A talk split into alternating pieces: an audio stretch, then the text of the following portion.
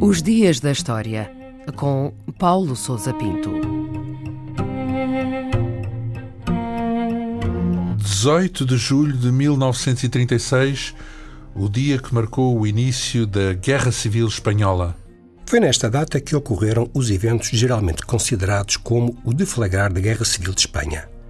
Tudo começou na realidade na véspera, dia 17, quando as guarnições militares do Protetorado Espanhol de Marrocos se revoltaram contra o governo de Madrid e o general Franco, a partir das Canárias, proclamou um estado de guerra para todo o país. No dia 18, a revolta alastrou ao território continental, mas só conseguiu controlar cerca de um terço da Espanha.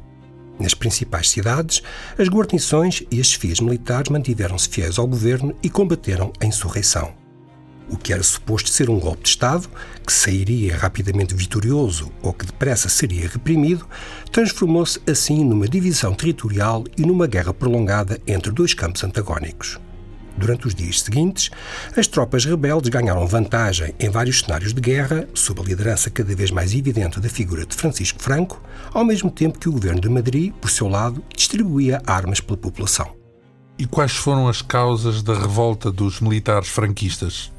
A conspiração foi planeada ao longo de vários meses por um conjunto de altas chefias militares, como reação aos resultados das eleições de fevereiro desse ano, que deram a vitória à Frente Popular, uma coligação de forças socialistas e republicanas.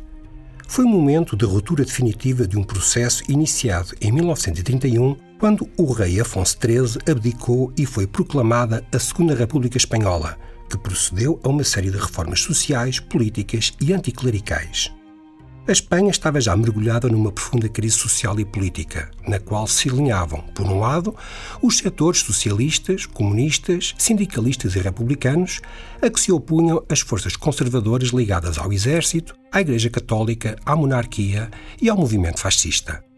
Uma sucessão de greves, de tentativas de golpe de Estado e de assassinatos agravaram as tensões e precipitaram o país para um extremar das lutas políticas e para uma divisão cada vez mais profunda entre os dois campos antagónicos.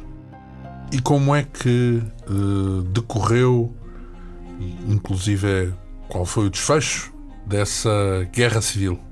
A guerra arrastou-se ao longo de quase três anos.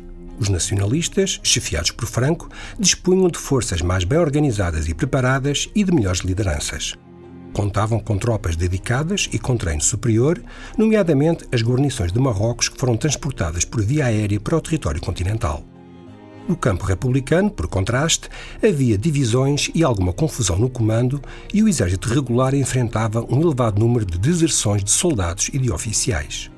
Um dos traços mais importantes da Guerra Civil foi a sua dimensão internacional, ou seja, cada um dos lados recebeu apoio estrangeiro, os nacionalistas da Alemanha, Itália e Portugal e os republicanos da União Soviética e das chamadas Brigadas Internacionais.